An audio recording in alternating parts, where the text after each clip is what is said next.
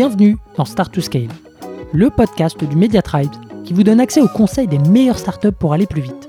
Je suis Eric Seclet et mon but, c'est de vous partager des méthodes actionnables, des retours d'expérience concrets et des bonnes pratiques éprouvées par les meilleurs entrepreneurs et employés de scale-up de la tech française. Mais juste avant de vous laisser avec votre mentor du jour, pensez à vous abonner et à laisser une note plus un avis sur Apple Podcast.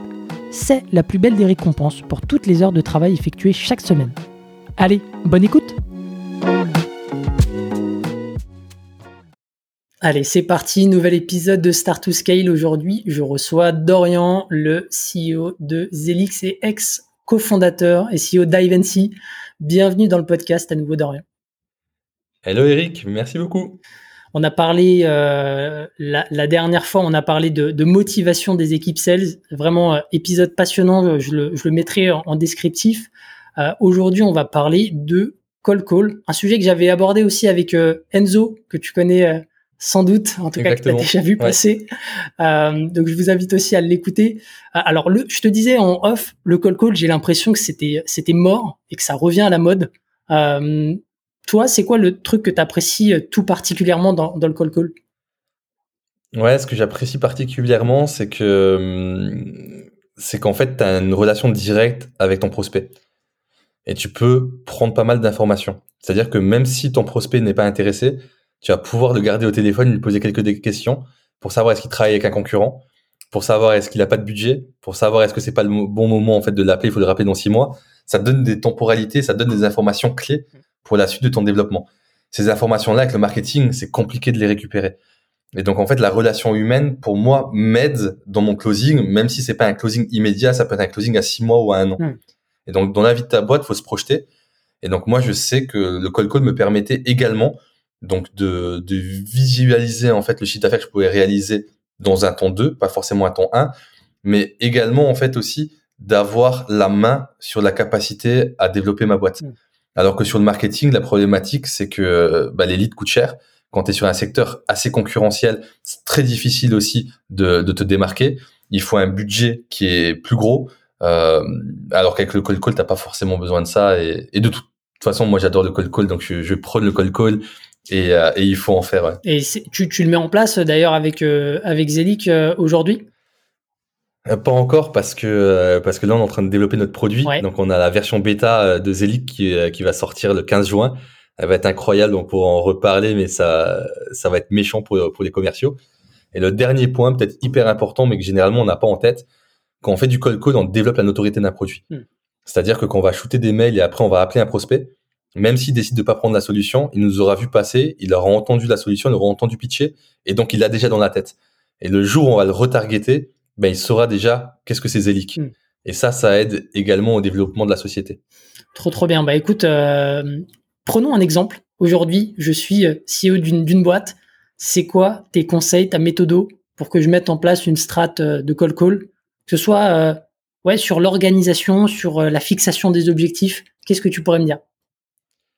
Premier point, je vais regarder la profondeur de mon marché mhm. pour savoir combien de SDR ou de BDR je dois mettre en place. C'est-à-dire que si ton marché est petit, je vais pas mettre 10 SDR à faire du call call. Donc je regarde la profondeur de mon marché, soit avec le sales ops, soit avec un head of marketing, soit avec le head of sales, mais je regarde la profondeur de marché. Une fois que je la connais, ce que je vais faire, c'est que je vais mettre deux SDR pour un closer ou un de compte exécutif. Donc je fais du 2 pour 1. C'est assez agressif. Euh, généralement, les boîtes elles font du 1 pour 1 ou du 1,5 pour 1. Moi, je fais du 2 pour 1. En fait, euh, ça, c'est ma façon de travailler. Ensuite, c'est les métriques à suivre. Donc, les métriques à suivre, ça va être quoi? Ça va être le nombre d'actions par jour. Mhm. Donc, une action, ça peut être un mail, un SMS, un WhatsApp, un LinkedIn, un, appel téléphonique. Mhm. Donc, euh, j'englobe le tout, hein, j'englobe l'outreach, hein, pas que le call call. Mhm. Ensuite, ça va être, euh, si c'est un call call, ça va être le nombre d'appels connectés sur le nombre d'appels effectués.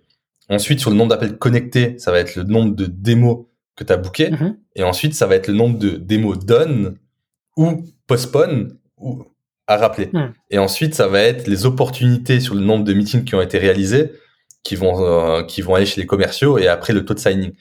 Donc, il y a quelques métriques, tu en as cinq à peu près à regarder de manière hebdo. Mhm. Et pour bien piloter la stratégie de call call, c'est journalier. C'est-à-dire que même si tu as ton reporting hebdo, tous les jours, tu regardes en fait les métriques de tes commerciaux et tu fais ton stand-up le matin. Pour justement les motiver, les driver et leur expliquer, ben, on a atteint les objectifs, on n'a pas atteint, voilà ce qu'on peut améliorer. Donc ça, c'est les différentes choses. Après, il faut s'outiller. Donc on, a un Aircall, on a un Ringover, on a des différents outils de VoIP pour pouvoir faire justement l'appel téléphonique. Et euh, ensuite, il faut un bon pitch. Il faut un bon pitch. Et pour ça, il faut connaître la concurrence au cas où si on a cette objection. Il faut bien pitcher euh, sa solution en seulement quelques phrases, mhm. parce que les calls généralement sont assez sont assez rapides, c'est entre 45 secondes, 2 à 3 minutes, mhm. en fonction du temps que le, que le prospect va t'accorder au téléphone. Donc il faut aller droit au but, il faut faire une petite qualification quand même pour pas te taper euh, dans un prospect en fait qui n'a rien à voir avec ton secteur d'activité. Mhm. Et ensuite il faut il faut être bon, il faut pas se tromper, il faut pas bugger parce que sinon on sent que tu connais pas ton produit, tu parais pas comme un expert et on n'a pas envie de te faire confiance. Et donc c'est pour ça qu'il faut euh, voilà, il faut il faut être précis et concis et donc ce que je recommande aussi c'est mettre une formation au SDR. Euh, le ramp-up des SDR chez Ivancy à l'époque euh, durait une semaine euh, une semaine à peu près une semaine à dix jours. Et en une semaine à dix jours, je voulais que mon SDR soit bon mhm. et qu'il réussisse à me prendre entre 20 et 30 rendez-vous qualifiés par mois. Et donc ça c'est aussi une métrique que nous on suivait euh, au quotidien, c'est le nombre de rendez-vous pris. Mhm et après le nombre de rendez-vous faits et qui passent en opportunité. Donc voilà les conseils que je pourrais donner. Après, je pourrais en, en parler des heures, mais si je dois résumer, c'est euh, c'est ce que je recommande aujourd'hui à un CEO qui qui souhaite se lancer dans le code calling. Trop bien. Bah écoute, j'ai peut-être euh, j'ai oublié, ouais, j'ai oublié un dernier truc. Vas-y, vas-y. C'est la qualité euh, de la liste de prospection, des leads. Parce que tu as beau faire 100 actions par jour, même si c'est 100 appels, si en fait 90% des personnes que tu appelles ne répondent pas où c'est pas les bons numéros, où ils ont changé de job title ou autre de, de société, en fait, tu vas perdre 90% de ton efficacité. Hmm. Et donc, tu n'auras pas des bons résultats. Et donc, tu as aussi la qualité des personnes que tu vas appeler au quotidien. Donc, il y a une vraie segmentation à faire et un enrichissement de ta base de données. Impeccable, 100%. Et ça a fait écho à, ce qu'on s'était dit avec Enzo, mais aussi avec, euh, avec Baptiste euh, chez Payfit. Et euh, bah, moi, j'ai quelques petits euh, points sur lesquels euh, je voudrais rebondir. La, première, tu as parlé de bien connaître la compétition euh, en amont pour pouvoir traiter les objections et, et, et pouvoir répondre en quoi la solution que l'on pitch est différente. Dans quelle mesure le marketing intervient dans ce process, facilite un petit peu le travail des commerciaux Est-ce que est-ce que c'était quelque chose que tu faisais chez Ivancy ou est-ce que c'est que le commercial qui, qui gère, on va dire, cette partie-là? Tu peux prendre euh, un une stagiaire en business intelligence. Tu vas demander de faire de la veille et en fait euh, tu vas noter l'intégralité de tes concurrents euh, et, là tu vas te faire tu vas te faire un document et dans ce document là tu vas dire voilà les features qu'ils proposent, voilà ce qu'ils ont, ce qu'on n'a pas, voilà leurs forces, voilà leurs faiblesses. Mhm. Ok s'ils travaillent avec tel et tel concurrent, voilà ce que moi je dois dire pour réussir quand même à m'initier dans le process et qu'on me raccroche pas au nez. Euh, quel est le pricing en fait qu'ils pratiquent Comment moi je me positionne par rapport au pricing? Je suis moins cher, je suis plus cher. Euh, on est ISO. Quels sont les points que je dois mettre en avant? Et donc ça, tu peux avoir un stagiaire. Si tu as une équipe marketing qui peut travailler dessus, tant mieux. Mhm. Ou un PMM, product marketing. Euh, si tu l'as pas, eh ben en fait, tu, le CEO peut le faire ou le head of sales. En fait, ça dépend de la taille de ton équipe. Hmm. Donc, euh, ça dépend aussi de la philosophie, du temps de chacun et sur quoi tu mets le poids du corps en fonction de tes OKR. Hmm. Euh, donc c'est tes objectifs et qui résultent que tu as au quarter. Est-ce que tu vas le mettre dans ton marketing, dans l'équipe sales ou dans l'équipe GNA qui est l'équipe fondatrice? Ok, super. Donc euh, ça dépend de la maturité. C'est vrai que dans les dans les grosses boîtes où euh, où tu as du, de la fonction PMM, bah ça va être eux qui vont bosser un peu sur des, des battle cards et autres. Et sinon, bah, en mode dégradé au début, comme tu as dit, un stagiaire ou une personne dédiée qui va collecter un petit peu les infos à droite à gauche et mettre à jour tout ça. Euh, sur le stagiaire, le stagiaire euh, fait très bien l'affaire au début. Ouais, ouais, ouais faut être lean. Hein. euh, sur sur la partie du pitch, j'aimerais bien euh, potentiellement que tu nous donnes un petit peu tes tips là-dessus. C'est quoi pour toi les, les clés d'un bon pitch? Combien de temps est dur? Qu'est-ce qu'on doit dire? Qu'est-ce qu'on doit ne pas dire? Voilà, un petit peu ton retour d'expérience dessus. Tu veux qu'on simule un call call? Non, je, je, je suis pas sûr qu'on ait le temps. Bah écoute, non, non, premièrement, euh, le pitch, c'est que tu vas, euh, tu vas dire bonjour et tu vas te présenter assez rapidement. Mhm. Tu, tu vas ensuite donner un icebreaker. Ton icebreaker, c'est dire, euh, voilà, j'ai vu que vous avez publié sur LinkedIn que vous recherchez X ou Y. Notre solution permet de le faire. Est-ce que vous nous connaissez? Oui, non. S'ils nous connaissent pas, bah, je vais pitcher. Ensuite, tu vas me dire que t'as pas le temps généralement. Mhm. Donc moi, je vais te répondre à l'objection là en te disant, ben Euh, si t'as pas le temps, ce qu'on peut faire, c'est qu'on planifie un rendez-vous de 20 minutes dans l'agenda, comme ça un expert vous parlera de la solution et ça vous fait un benchmark. Mhm. C'est gratuit pour vous et ça vous permet d'avoir un meilleur positionnement sur ce que vous avez besoin.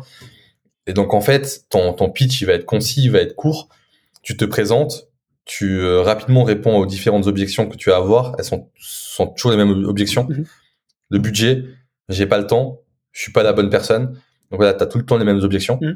Et, euh, et ton but, c'est d'y répondre très très rapidement. Mhm. Donc ton call, il va durer voilà euh, 35, 40 secondes jusqu'à jusqu'à 3 minutes. Généralement, sauf si tu fais une qualif un peu plus poussée euh, et que tu attends que ton BDR, en fait, il fait une qualif beaucoup plus longue, ça peut durer 5 à 10. Mhm. Mais c'est compliqué de prendre 10 minutes à une personne au téléphone qui, qui attendait pas ton appel et généralement que tu vas déranger. Ouais. Euh, donc euh, ça, c'est comment je forme aujourd'hui mes commerciaux et les tips que, que je peux donner au quotidien. Ok. Et euh, sur le justement le nombre de calls, parce que la, la durée va jouer sur le nombre de calls que tu vas pouvoir euh, faire par jour. C'est quoi un peu le ce que tu as pu voir par rapport à tes expériences, le bon le bon dosage, tu vois, sur le nombre de calls pour pas épuiser aussi tes SDR, parce que euh, on le disait avec Baptiste dans, dans l'épisode euh, qu'on a enregistré, c'est que c'est aussi fatigant le, le call call. Donc euh, toi, est-ce que tu as des T'as des référentiels à nous partager, un, un nombre de, de calls max euh, à ne pas dépasser par jour pour éviter l'épuisement? Ouais, ben, généralement, les boîtes demandent entre 40 et 70 actions Mhm. à la journée. Euh, moi, je suis à 100 actions. Euh, tu peux monter beaucoup plus, hein, parce que parfois, on s'est fait des semaines assez intensives où je demandais 150 actions par jour. Mhm. Euh, donc, c'est possible, tu peux le faire, mais c'est vrai que tu as un épuisement, donc tu peux pas le faire dans le temps. Et ça, tu peux le corréler à un challenge. Après, on parle du call call, mais mine de rien, il faut que tu fasses des séquences de mail, euh, des séquences de LinkedIn ou SMS. Parce que pour réussir à avoir un rendez-vous, il faut multiplier en fait tes points de contact. Mm. Et plus tu multiplies tes points de contact, beaucoup plus c'est facile en fait d'obtenir ton rendez-vous.